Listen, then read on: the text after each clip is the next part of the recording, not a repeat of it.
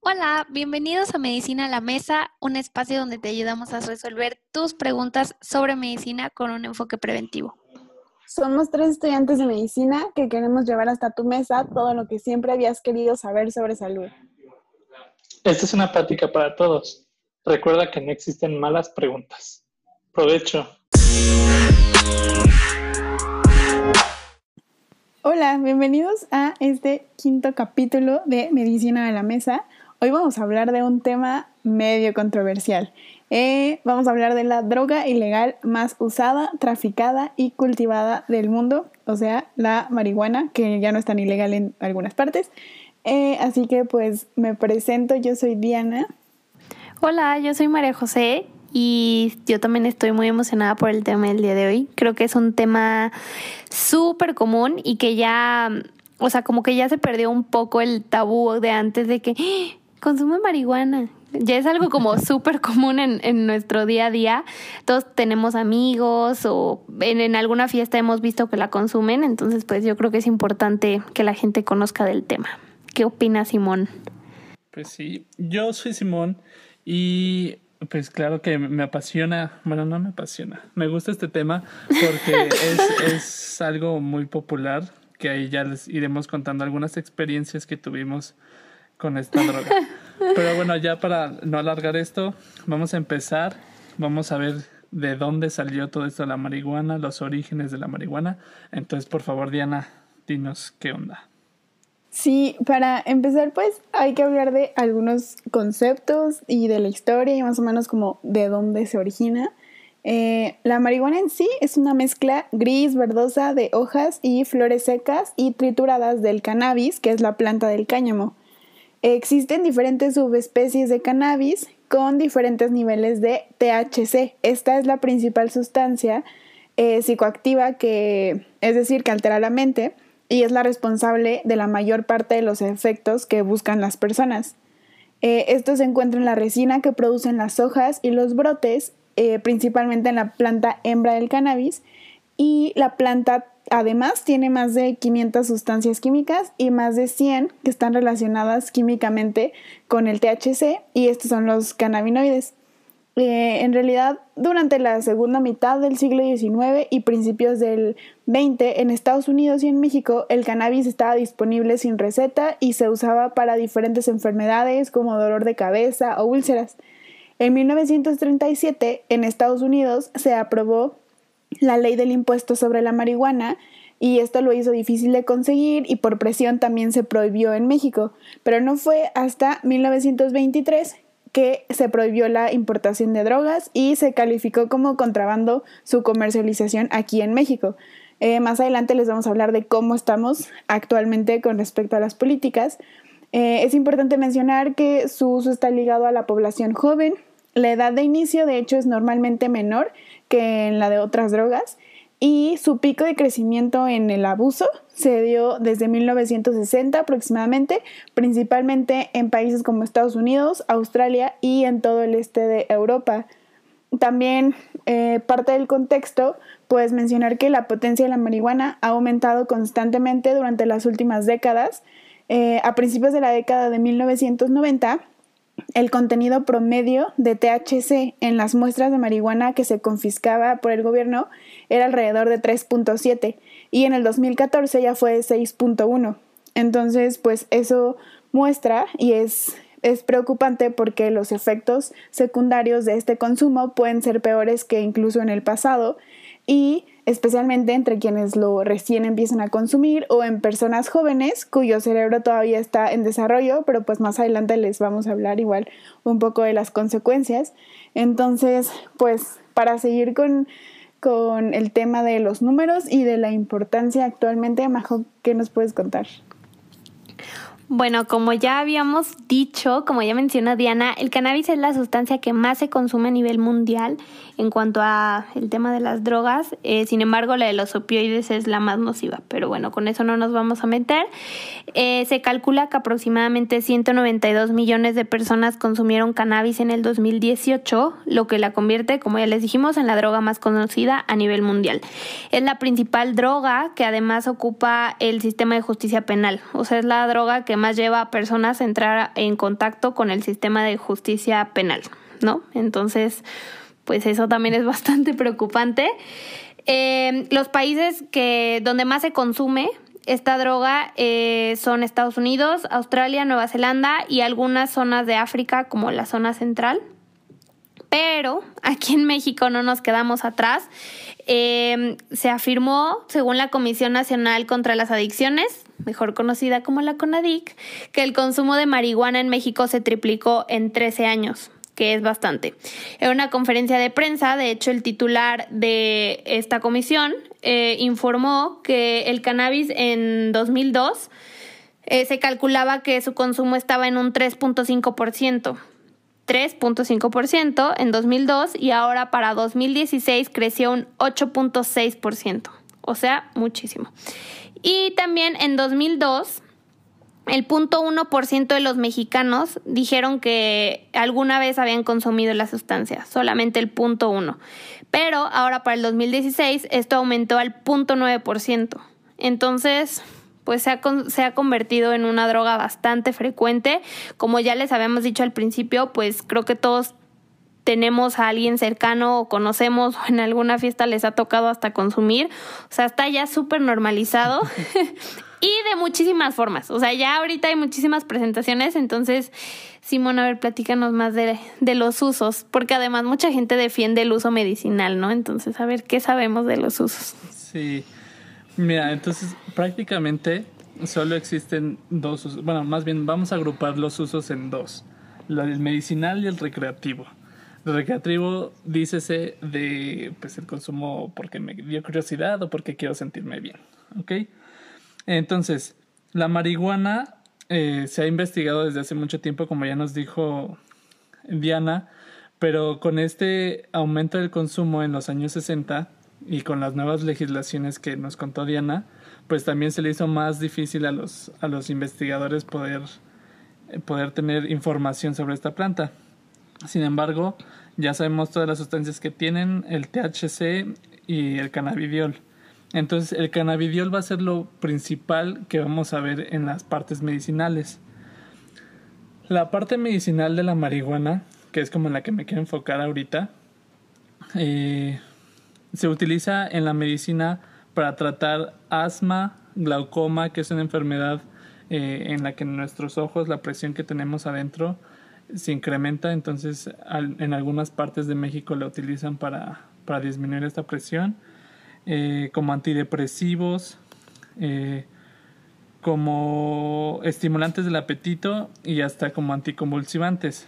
Aquí tenemos que hacer una, una aclaración que el uso medicinal de la marihuana nunca va a ser equivalente a, los, a las dosis que se pueden consumir de manera recreativa.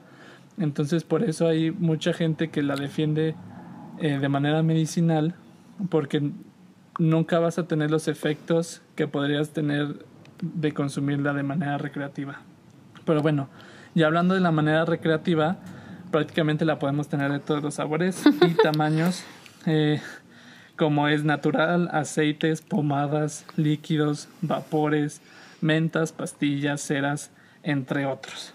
Entonces, aquí, aquí crece la preocupación porque no se sabe cómo regular estas, esta sustancia a nivel mundial. Ahorita vamos a ver cómo vamos con las políticas a nivel mundial y en México, pero esta es la principal razón por la que no se puede llegar a un acuerdo en, en la legislación, porque como está en, diferente, en tantas formas, no se puede regular este, esta hoja, eh, esta planta, perdón.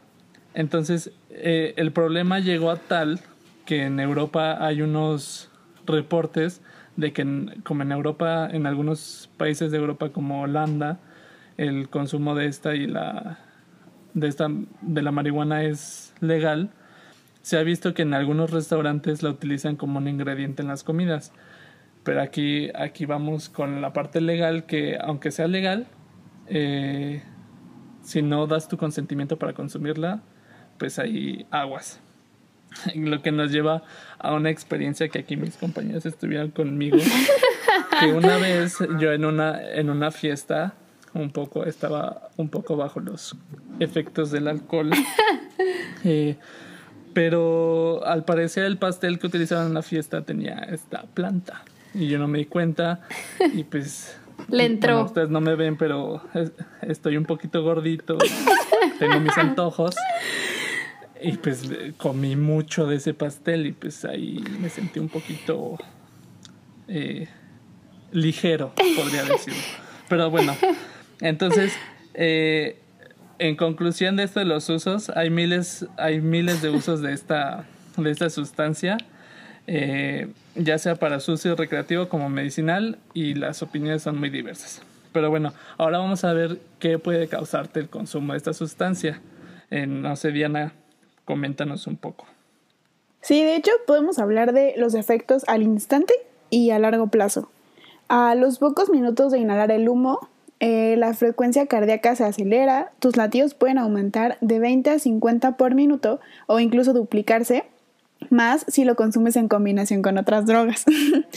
Algunos datos sugieren que el riesgo de sufrir un ataque cardíaco eh, eh, que tiene una persona durante la primera hora después de fumar es casi cinco veces más alto que su riesgo natural eleva tu presión arterial, reduce la capacidad de tu sangre para transportar oxígeno y puedes sentirlo como mareos al ponerte de pie, irritabilidad, dificultad para dormir, problemas en el estado de ánimo, más apetito. Entonces, eso básicamente como al instante pero el uso de la marihuana afecta directamente el cerebro, especialmente las partes responsables de la memoria, del aprendizaje, de la atención, de la toma de decisiones, de la coordinación, de tus emociones, el tiempo de respuesta a estímulos, o sea, en realidad básicamente todas las áreas, y especialmente en los cerebros en desarrollo, o sea, hasta los 25 años y estos cerebros son más susceptibles a los efectos adversos y puede causar cambios en el cerebro incluso a largo plazo o permanentes. Obvio está por demás mencionar que no puedes manejar bajo el abuso de cualquier sustancia, incluyendo la marihuana, porque sí aumenta el riesgo de accidentes automovilísticos y también se ha visto que a largo plazo si hay una conexión entre el consumo de marihuana y trastornos psiquiátricos, en especial si tienes una vulnerabilidad preexistente o genética. Y este también es raíz de diversos problemas como el, el, bajo rendimiento escolar, mayor riesgo de presentar enfermedades mentales como depresión, ansiedad e incluso psicosis, y pues es, importante hablar el potencial de adicción. Mucha gente se pregunta si puede ser adictiva y sí, de hecho una de cada seis adolescentes que consumen marihuana se convierten en adictos y la persona que comienza a consumir marihuana antes de los 18 años, incluso aunque no sea frecuentemente, tienen entre 4 a 7 veces más probabilidad de adquirir un trastorno por consumo de marihuana que las personas adultas. Hablando de, de la comparación con el tabaco, no se ha logrado determinar que su consumo vincule con un mayor riesgo de padecer cáncer de pulmón como el cigarro normal. Sin embargo, este humo tiene productos de la combustión que sí son carcinógenos e incluso en mayores proporciones que el humo del cigarro, contiene niveles de alquitrán y también sustancias químicas volátiles similares a los del humo de tabaco y esto ocasiona eh, irritación en la garganta y en los pulmones en cuanto se consume, ¿no? Entonces, pues ahí queda la pregunta abierta, pero pues está claro que sí causa daño. Y pues esta es una de las razones por las cuales sí tiene que haber regulación y políticas en todos los países. Entonces, no sé cómo vamos en eso, Majo. Bueno, aquí en México ha habido todo un drama y súper reciente, de hecho, durante... Sí, ha habido todo un drama durante el mes pasado. De hecho, em, ha habido, pues no peleas, pero em, la COFEPRIS junto con Secretaría de Salud implementaron un reglamento para la producción e investigación de la cannabis medicinal en México. Eh, sobre todo como para regular pues los laboratorios, el uso medicinal, que es como lo que la gente más muchas veces defiende, pero eh, bueno, ellos presentaron este reglamento que les, que les platico, pero la Comisión Nacional de Mejora Regulatoria se los regresó y les dijo así como, mm, no, no lo vamos a aprobar.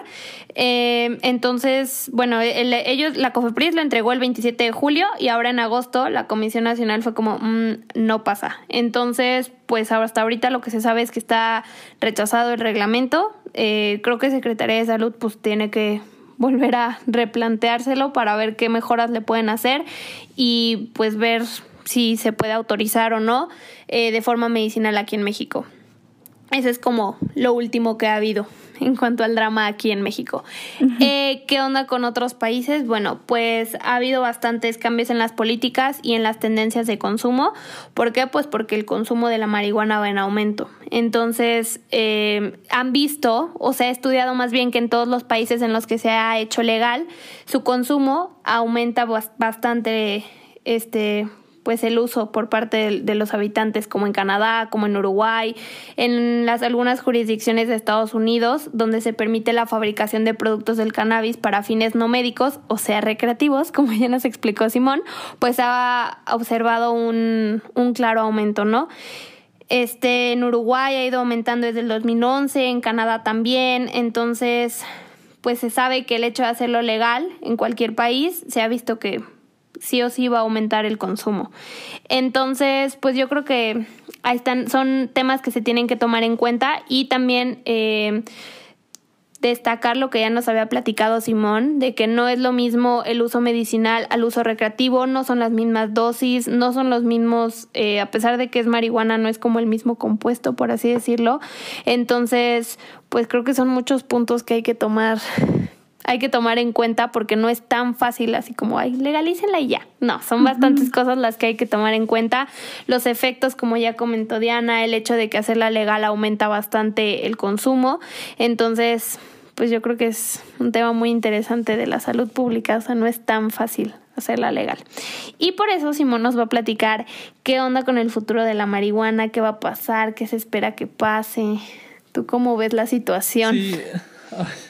Pues la verdad muy difícil. O sea, sí ya se está empezando a probar en diferentes países, pero hay que tomar en cuenta que estos países son como dirían ahí de primer mundo, países desarrollados.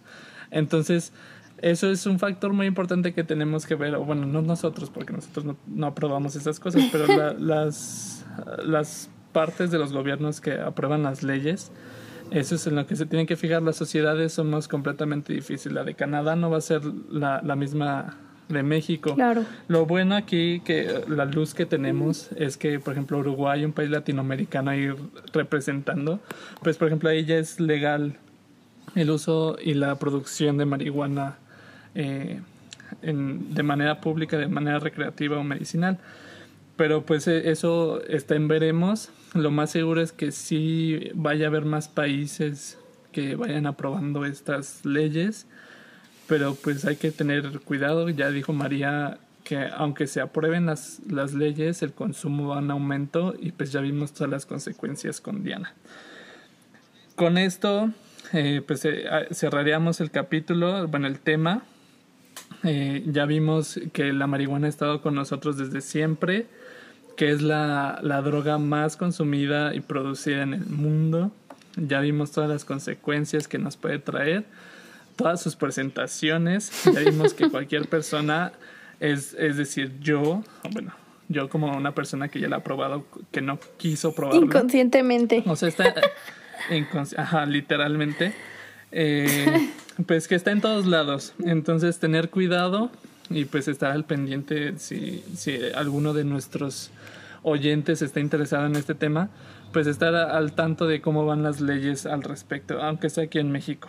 Y bueno, como ya les dijimos en el capítulo pasado, eh, pues el COVID sigue con nosotros, no se ha ido y pues les vamos a actualizar en algunas noticias que ha pasado. En cuanto a los números, a nivel mundial, el día de hoy 18 de septiembre, eh, tenemos 30 millones 55 mil 710 casos y un total de muertes de 943.433 según la Organización Mundial de la Salud y Estados Unidos sigue siendo el país con mayor representación en número de contagios en el mundo.